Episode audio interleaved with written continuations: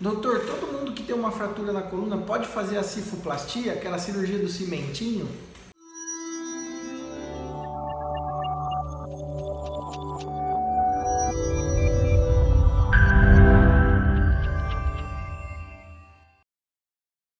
Não, gente, a cifoplastia tem indicações muito precisas na literatura médica. São para aquelas fraturas de compressão do corpo vertebral, que não tem acometimento da parte posterior, que não tem dano neurológico associado.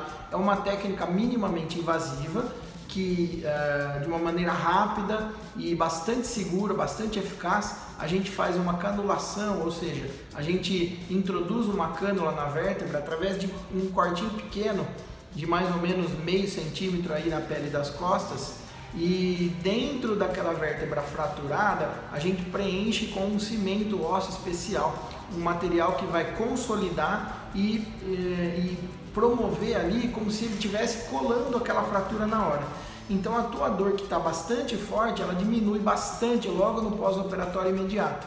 Então, para aqueles pacientes que têm dor por conta de uma fratura, que não conseguem se movimentar por conta dessas fraturas da parte anterior da vértebra, do corpo, que não tem comprometimento neurológico, que não tem lesão das, das estruturas posteriores e que é uma fratura relativamente estável, esses, essas pessoas, esses pacientes podem se beneficiar muito da cifoplastia.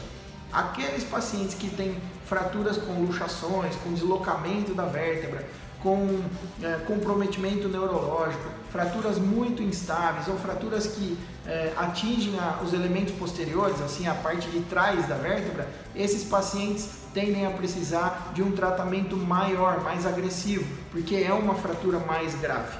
Então a gente precisa dividir isso na hora de fazer o diagnóstico. Esse é o papel do seu médico, saber se a indicação daquele tratamento cirúrgico é para você ou não.